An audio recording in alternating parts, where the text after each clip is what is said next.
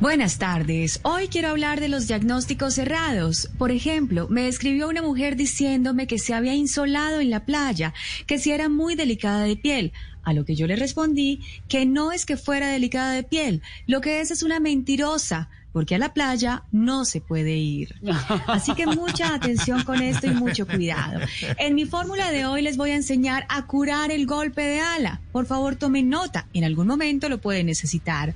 Ojo, insisto, no me cansaré de repetirlo. Se van a bañar con Mucha atención, por favor. Papel y lápiz al siguiente medicamento que les puede ayudar a controlar el famosísimo golpe de ala. Chucha, litro, mit... A ver, vamos. ¿Quiénes están ahí? bueno, por favor. Este es el medicamento preciso. Claro, pero por supuesto.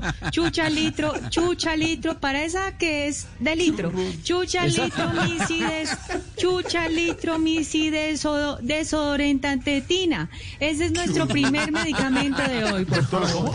Bueno, espero que hayan tomado nota del ¿Doctora siguiente está estresada? No, es que Para eh, nada, con esa George. pandemia nos jodieron.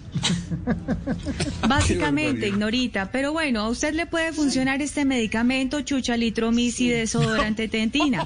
Ese es nuestro primer medicamento.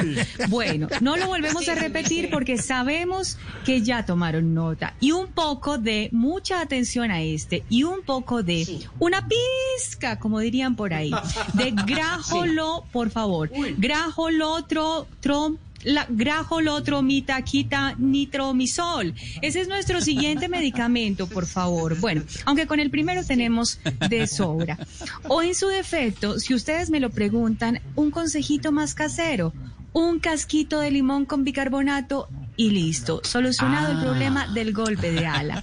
Feliz tarde para todos. Tan fácil que era, claro, facilísimo. Doctora, gracias. Esteban.